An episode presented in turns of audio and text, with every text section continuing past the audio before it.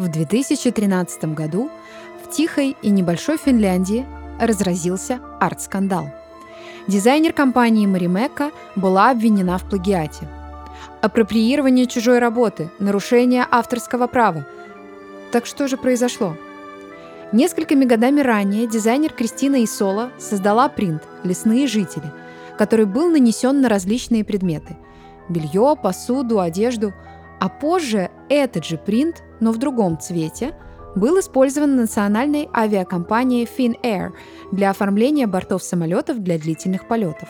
Исола не учла, что даже спустя многие годы найдутся люди, которые узнают в узоре принта работу украинской художницы-примитивистки Марии Примаченко. Гуаш Примаченко 1963 года называется «Крыса в путешествии», и именно она послужила не просто инспирацией, а настоящей основой для работы дизайнера финской компании. Доброго дня! Это подкаст о женщинах в искусстве «Не только Фрида». А меня зовут Мариана Суховей, я искусствовед, и сегодня буду рассказывать вам историю украинской художницы-примитивистки Марии Авсентьевны Примаченко. Мария Примаченко стала действительно знаковой фигурой для наивного искусства XX века. Женщина из маленького полесского села, которая никогда толком не училась искусству – но при этом писавшая удивительные работы, сочетавшие в себе образы народного искусства и воображаемые образы, созданные самой художницей. Коньки-горбунки, синие обезьяны, причудливые цветы и несуществующие птицы. Все это и многое другое можно найти в ее работах. Ну что, поехали? Мария Примаченко, Марийка, родилась в 1909 году в селе Болотня, которое находится на Киевщине. Село небольшое, и даже сегодня, вероятно, не на всех картах оно будет отмечено. Но если вы где-то рядом, посетить его абсолютно необходимо. Отец Марийки, Авксентий Примаченко, был плотником. Да не простым, он был плотником-виртуозом, и со всего села люди обращались к нему, чтобы он помог им что-то смастерить. Он из любного вообще практически бревна мог смастерить что-то полезное и нужное. Он делал бочки, которые были в те времена незаменимыми в хозяйстве, сводил заборы, а, делал там какие-то причудливые узоры и сложные рисунки. Но также он занимался и резьбой. Мать же ее, Просковья Примаченко, была известной вышивальщицей. Она украшала подушки, полотенца, скатерти, рубашки, свадебные платья, а, другое свадебное убранство. А бабушка девочки, в свою очередь, была очень талантливой писанкаркой. Что такое писанкарство и вообще кто эти люди? Писанка – это пасхальное яйцо, расписанное вручную. И в давние времена оно считалось таким плодом просто какого-то восхитительного воображения, и, в общем-то, это было большое искусство. Зачем нам с вами знать биографию ее талантливых родственников? Да для того, чтобы понимать, что девочку с самого детства окружала красота. Она жила не так, как все остальные дети. И явно, да, если мы говорим о каких-то генах, о каких-то талантах, которые передаются по наследству, ей было от кого их наследовать. А дальше начинается история, похожая на историю Фриды Кала. В 7 лет девочка заболела полиомиелитом. Из-за этого она вообще еле выжила. А другое это то, что она окончила всего 4 класса школы и так и оставалась достаточно малообразованной до конца своей жизни. Почему 4 класса? Ей попросту было неудобно добираться в школу, потому что она ходила при помощи костылей. Да, потом будет несколько операций уже во взрослом возрасте. А, несколько раз ей будут ломать кости, чтобы она могла носить протез. Протез, к слову, весил 7 килограмм. В общем, сложная жизнь, конечно, ожидала ее в простом украинском селе после такой тяжелой болезни. Но в этой жизни и был некоторый свет. Начиналось все это так. Как-то около хаты у речки на убранном цветами лугу посла я гусей – на песке рисовала всякие цветы, увиденные мной, а потом заметила синеватую глину, набрала ее в подол и разрисовала нашу хату. Да, она действительно разрисовала обычной такой синеватой серо-синей глиной хату. Она украсила ее всячески, как только могла, потому что красок тогда там не было. И после этого к ней стали поступать заказы на росписи печей, стен, а, какого-то внутреннего убранства хаты от соседей – она даже получала за них какие-то гостинцы, что-то вроде такой условной платы. Яблоки, поросенка по воспоминаниям самой художницы, который помог их семье в голодное время. Чего только не было. И вот эта история о том, что видеть можно по-другому, о том, что видеть нужно по-другому, о том, что можно расцветить свою жизнь, она начинается уже в детстве. А еще любопытнее то, что вот это детское восприятие мира, действительности и своей, наверное, мечты о каком-то идеальном мире останется с ней также всю жизнь, потому что Мария Примаченко является яркой представительницей народного примитивизма или наивного искусства. Но вернемся к биографии нашей героини. Она была вынуждена очень много времени проводить дома, хотя помогала родным по хозяйству, делала все, что могла. Мать обучила ее каким-то премудростям вышивки, и она стала вышивать. И в какой-то момент она стала рисовать. То есть уже не, не просто расписывать стены или печи, а именно отдельные вещи. То есть я имею в виду, она создавала картины. Да, она рисовала их, писала их на картоне. Это не был холст, это не было масло. Это была, как правило, акварель. То есть такие самые простые базовые краски, если их вообще удавалось достать. Эти мотивы народного искусства, мотивы, взятые из вышивок матери, из э, писанок бабушки, из вот этих э, великолепных каких-то предметов, которые делал ее отец, все они – конечно же, останутся с Марией. Конечно, они будут повторяться в ее работах, не всегда узнаваемые на первый взгляд, но вот эта народная составляющая достаточно лубочного характера, в связке именно с ее каким-то необузданным воображением, а она была именно такой, потому что все образы, они все практически вымышлены, однако имеют под собой очень четкую, очень такую даже каноническую своего рода базу. Родственница пригласила ее в Иванко, в городок неподалеку. Там были вышивальные мастерские, то есть вот это ее умение ей пригодилось. И в 20 лет Мария начала там работать, чтобы зарабатывать на хлеб. А в 1935 году, буквально через пару лет, на рынке в Иванкове ее работы увидела Татьяна Флору.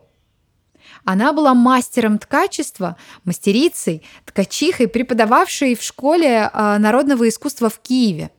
И ей так понравились работы Марии, что она приехала к ней в Болотню и познакомилась с ней и была очень сильно впечатлена росписями в хате самой Марии, а также посмотрела на ее рисунки. И это была очень судьбоносная встреча. То есть она, конечно, не перевернет жизнь Марии с ног на голову по той простой причине, что мы знаем, мы теперь уже знаем, что Мария закончит свою жизнь в Болотне, она практически всю жизнь проживет там.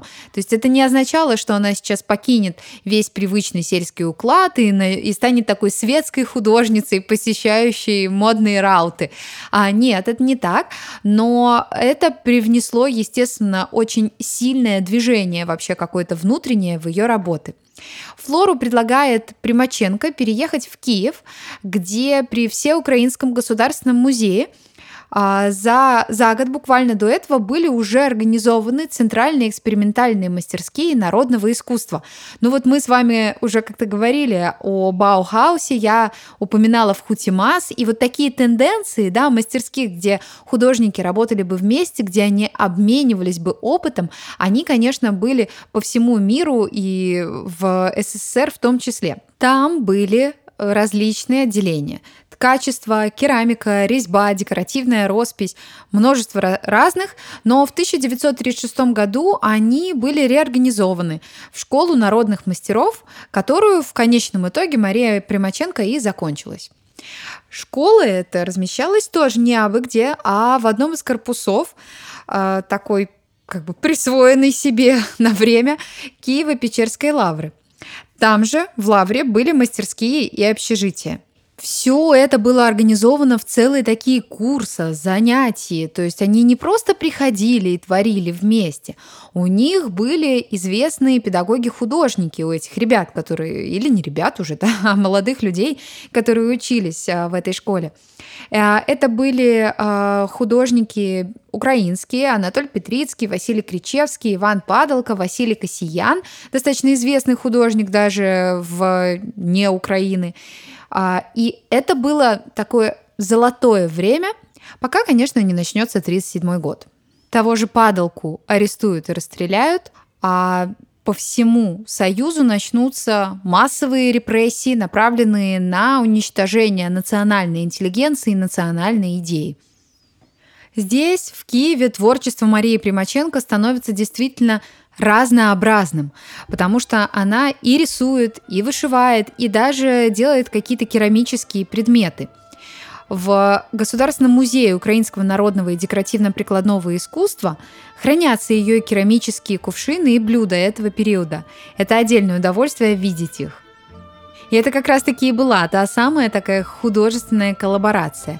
Один мастер Герсименко делал керамику и передавал Примаченко свои предметы, которые она уже в свою очередь расписывала лисички, жуткие звери, а, обезьяны какие-то голубые невероятные. В общем, это, конечно, стоит увидеть.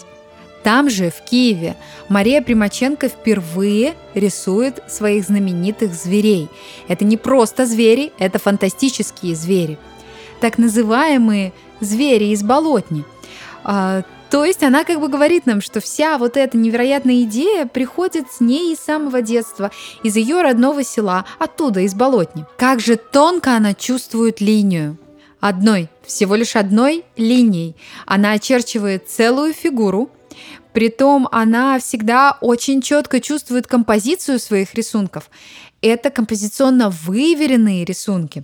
У нее есть определенный ритм, который идет из рисунка в рисунок, где-то повторяется, где-то он новый, но это всегда ритм орнаментов и росписей, которые она помещает на свои рисунки. Пока еще она пишет акварелью, очень редко гуашью, и это небольшие масштабы, небольшие рисунки. То есть пока она еще не развернула как бы свой талант в полную мощь. Но именно в 1936 году пройдет всеукраинская выставка народного искусства, и там будут экспонировать вот этих самых фантастических зверей из болотни. Кстати, если вы не знаете, где смотреть на визуал для этого подкаста, я вам расскажу. Для этого существует отдельный канал в Телеграм, который называется так же, как и подкаст не только Фрида. Там я тщательно собираю весь визуал, вот то, о чем рассказываю, вы просто можете зайти и посмотреть. Вам не придется гуглить. Ссылка на телеграм-канал находится в описании этого выпуска. Собственно, вы и так его легко найдете. Но вернемся к Марии. После всеукраинской выставки и показа ее зверей из болотни она становится известной. Ей там даже присудят диплом первой степени – она поедет в Петербург, в Москву. Ее работы появятся в Москве на всесоюзной выставке, а потом и на международной выставке в Париже. И потом уже будут э, показываться, да, боже мой, где их только не покажут. Это будет и Прага, и Монреаль, и София, и Варшава, и многие другие города. И вот такое триумфальное шествие на самом деле продолжается до сих пор. Я недавно прочитала интервью э, Марины Лошак, директора Пушкинского музея в Москве. Так вот, э, там есть такие слова о том, что она мечтала бы показать работы Примаченко, сделать огромную ретроспективу в Москве, вот в ближайшее время. Осуществится ли этот проект? Сможем ли мы их увидеть? Это пока вопрос, но я надеюсь, что это лишь вопрос времени. Статьи о Примаченко появляются и в журналах, и в каких-то периодических изданиях. А, Ее работы покупают музеи, и по слухам, опять же, все это, конечно, слухи, но даже Марк Шагал, а, известный живописец белорусского происхождения, живший в то время в Париже, увлекается ее творчеством, увидев ее рисунки. И якобы сам начинает рисовать каких-то странных, таких чудных существ, и они несколько похожи на зверей, изображаемых Марией. и будто бы он их даже называл двоюродными братьями зверей Примаченко. Правда это или нет, но мы, конечно, с вами можем увидеть некоторое сходство вот этого безграничного, безразмерного воображения, которое есть у этих двух художников. Существует даже мнение, что Мария Примаченко писала вот таких зверей, потому что никогда не видела других. Ну, кроме домашнего скота, понятное дело. А, что якобы она не могла видеть ни обезьян, ни львов, ни каких-то там слонов, поэтому всех их она лишь как-то представляла по описаниям из книг. И вот таким образом очень по-своему воспроизводила позже в своих рисунках. И якобы ни в какой а, не знаю, зоопарк она не ходила и видеть их не могла. Ну, это опять же очень такие досужие мысли. Вполне вероятно, что это вымысел, потому что все же, я думаю, Мария Примаченко вполне себе могла представить, как выглядит лев. Тем более мы будем видеть, что даже в ее образах вот тот самый лев будет трансформироваться. Это всегда будет какое-то новое существо. Он никогда не будет выглядеть одинаково. Но согласитесь, если вы знаете, как выглядит лев, или даже если вы придумали, как он выглядит, вы все время будете писать одно и то же, рисовать одно и то же. А здесь как бы мы видим, что она просто каждый раз придумывает новое. Ну вот так ей хочется, такое у нее богатое воображение. Вернемся же в реальность. И там, в Киеве, мы вернулись с вами в Киев сейчас, там, в Киеве, Мария Примаченко познакомилась со своим женихом Василием Маринчуком. А он был ее возлюбленным, но вот этот творческий подъем и даже вот эта любовная линия обрываются с началом войны. Марии пришлось вернуться в Болотню, а ее Василя забрали и забрали на фронт. И уже в 1941 году Мария родила сына Федора, а буквально через несколько месяцев она получила извещение о смерти Василия. Он умер на фронте, он погиб в боях и так и не увидел сына. Э, есть какие-то мнения о том, что к ней якобы после войны сватались другие уже женихи, но она не принимала предложение, потому что все же ждала, что это какая-то ошибка. И Василь вернется, и, и так у нее, конечно, оставалась надежда. А, у нее даже есть такая работа послевоенная, которая, а, правда, уже 1987 года, да, такого ближе к закату жизни, она называется «Павічка жде из космоса своего человечка». А, ну, то есть вот ждет она его все еще, он где-то там, в космосе. Отсюда, вероятно, тоже вот это желание как бы усилить всю фантастичность образов. Гибель возлюбленного во время войны стала не единственным ударом. В это же время ее брата расстреляли, он был председателем колхоза. Ее э, отец заболел, очень серьезно заболел. Сама она, опять же, не была здорова полностью. У нее на руках был маленький ребенок, и она практически перестала работать. А, да, она вышивала, она делала что-то для дома, да, но это очень какие-то точечные работы. То есть вот того корпуса работ, который мы увидим в довоенное время и в послевоенное время, во время войны, понятное дело, нет. Мария Примаченко очень часто говорила, что она работает для души и в том числе для людей, на радость людям. И, возможно, конечно, этой радости как раз-таки и не было во время войны, поэтому работа прекратилась. Но уже в конце 40-х она возвращается к рисованию – и после войны начинает рисовать гуашью, при том уже так активно и много. И меняется масштаб ее работ. Они становятся больше. Теперь это не просто какие-то а, небольшие альбомные листы или картонки. Теперь это уже действительно полотна, да, но это все еще картон чаще всего. А, и это гуашь. А, что значит гуашь? Это значит, что она станет ярче, насыщеннее, появятся цветовые пятна, появятся другие какие-то а, фоны. Они станут, опять же, ярче. И яркие цвета будут лишь усиливать сюжет, потому что именно в послевоенное время в ее работах появится сюжетность. Они теперь будут пытаться рассказать какую-то историю. То есть это не просто уже ради красоты или ради вот самой фантастичности образов работы, а это не просто уже какой-то лев, это не просто какие-то цветы, Это целая история, которая стоит за работой. Притом эту историю художница рассказывает нам не просто визуальным языком, но и вполне конкретными подписями, которые есть на обратной стороне каждой из работ. Так, вы же помните, что Мария Примаченко была достаточно малообразованной селянской женщиной, поэтому ее подписи – это отдельный просто вид искусства. Она практически не ставила знаки препинания, а писала на народном наречии – и эти тексты, которые она помещает на обратные стороны работ, это такие тексты в виде каких-то стихов, поговорок, пожеланий, присказок. И это действительно очень большая э, и важная часть творчества художницы. Они простые, шутливые, очень такие наивные, но звучат потрясающе остроумно и забавно. Ну, например, Лодырь лег под яблоню, чтоб яблоко само упало в рот, а оно ему в лоб. И все это проиллюстрировано, конечно. Или еще лучше. Медведица с малышом на курортах, а медведь лапу сосет. Горе тому мужику, который готовить не умеет – в общем, вы понимаете, что это были такие подписи на злобу дня, то есть скорее что-то, что отражало бы действительность, несмотря на всю фантастичность, как я уже много рассказала, образов. А при этом, когда у Марии однажды в каком-то интервью спросил журналист, а к ней, да, приходили журналисты, он спросил ее, почему не пишете настоящие цветы? Она ответила, так настоящие вы и так видите. То есть она пишет такие цветы человеческой радости. А, опять же, ее спрашивали, почему вы не пишете людей? И она отвечала, как не пишу? Пишу я людей. Посмотрите на ее зверей. Практически у всех из них человеческие глаза. Некоторые из них даже имеют портретное сходство с какими-то людьми, иногда даже вполне с конкретными.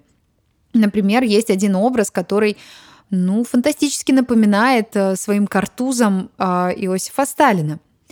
Был это он или не был, сама Мария Авсентьевна называла себя политичным человеком, но то, что она очень четко считывала вообще всю действительность, то, что она не могла ее не проживать внутри, это, конечно, видно по ее работам. Это видно и по работам того самого, по изображениям того самого льва, которого она впервые рисует в 1936 году, а возвращается к нему в 1963. Притом это большой цикл, он называется «Лев сломал дуб». И лев как будто, наверное, является даже ее таким любимым персонажем. Мария Авсентьевна вернулась к любимому делу, а также она продолжала вышивать и шить одежду, притом она это делала тоже очень своеобразно, всегда на глаз, без каких-либо лекал, просто вот вижу и шью. А она шила даже такие оригинальные свадебные платья, все круги. А, все она выбирала на глаз, и ножницами она не пользовалась, она рвала ткань попросту. Новый всплеск активности появится э, в конце 50-х. Тогда ее снова заметят, вспомнят, примут в Союз художников Украины. На тот момент это такие важные достижения. И позовут в Москву. В Москву она, правда, так и не поедет, но станет работать еще больше.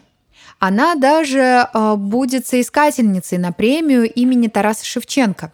Первый раз это произойдет неудачно, но в 1966 году она напишет большую серию, которая называется «Людям на радость». А, ну, вообще все ее творчество, оно, конечно, такое, на радость.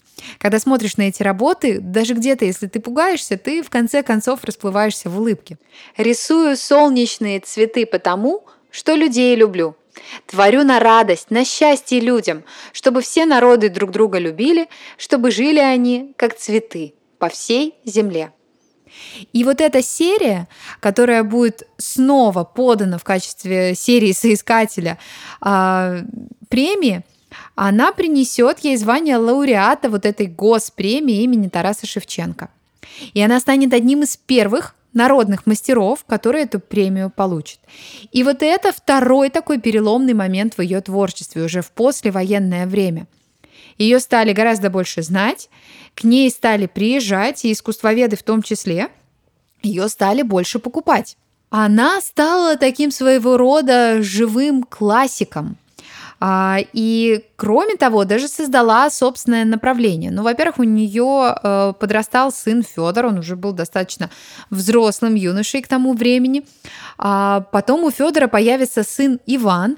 Они оба станут художниками, опять же, творящим в такой стилистике э, народного примитивизма, народного искусства и вообще такого очень наивного искусства. И она создаст э, студию, школу-студию э, декоративного письма, куда она будет звать талантливых детей из Болотни, к ней даже будут приходить из других сел. А всех их она будет вот как бы воспитывать, как мастер. В конце концов, она даже получит звание заслуженного деятеля искусств Украинской и Советской Социалистической Республики. И, а потом еще и народного художника УССР. В 70-е годы уже все работы Марии Примаченко будут подписными. Я думаю, что это происходит из-за такого а, осознания себя как именно художника, как художницы, то есть как э, человека, занимающегося искусством профессионально. Она уже получила премию, то есть ее признали. А до этого работы она подписывала, но выборочно.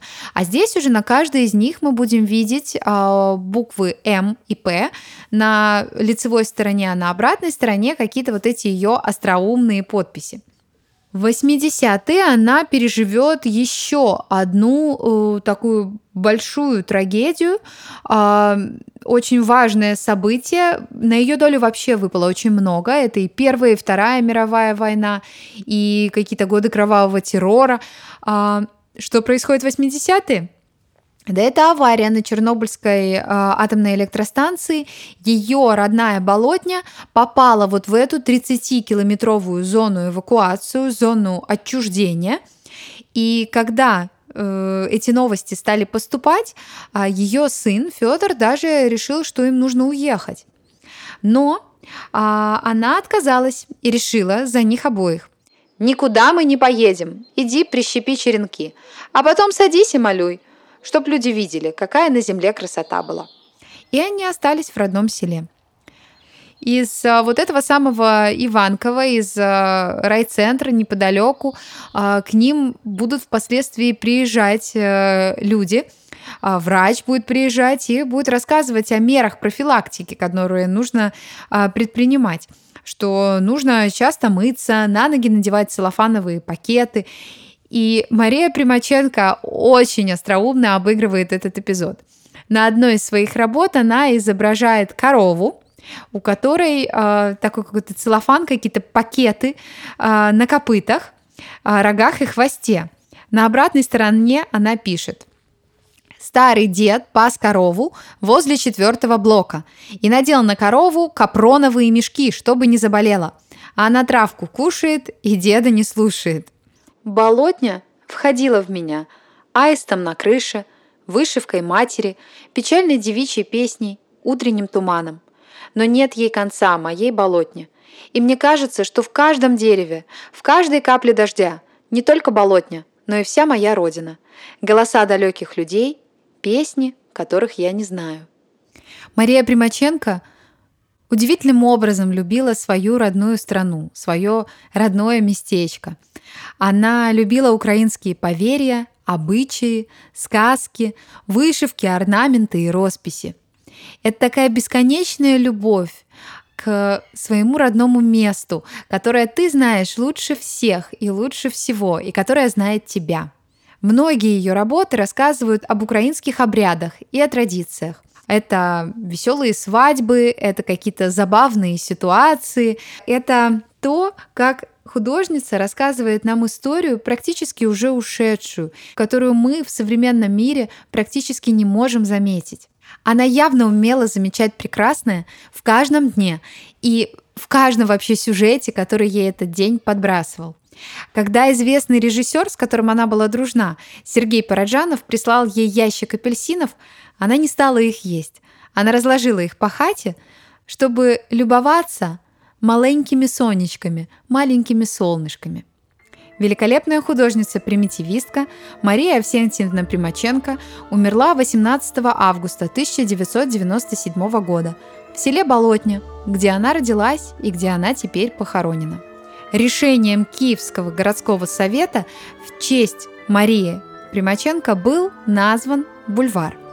Точнее, он был переименован из имени Лихачева в имя Марии Примаченко. А 2009 год, год, который мог бы стать годом столетия Марии Примаченко, был решением ЮНЕСКО назван и объявлен годом Марии Примаченко. Изучайте старое, но творите новое –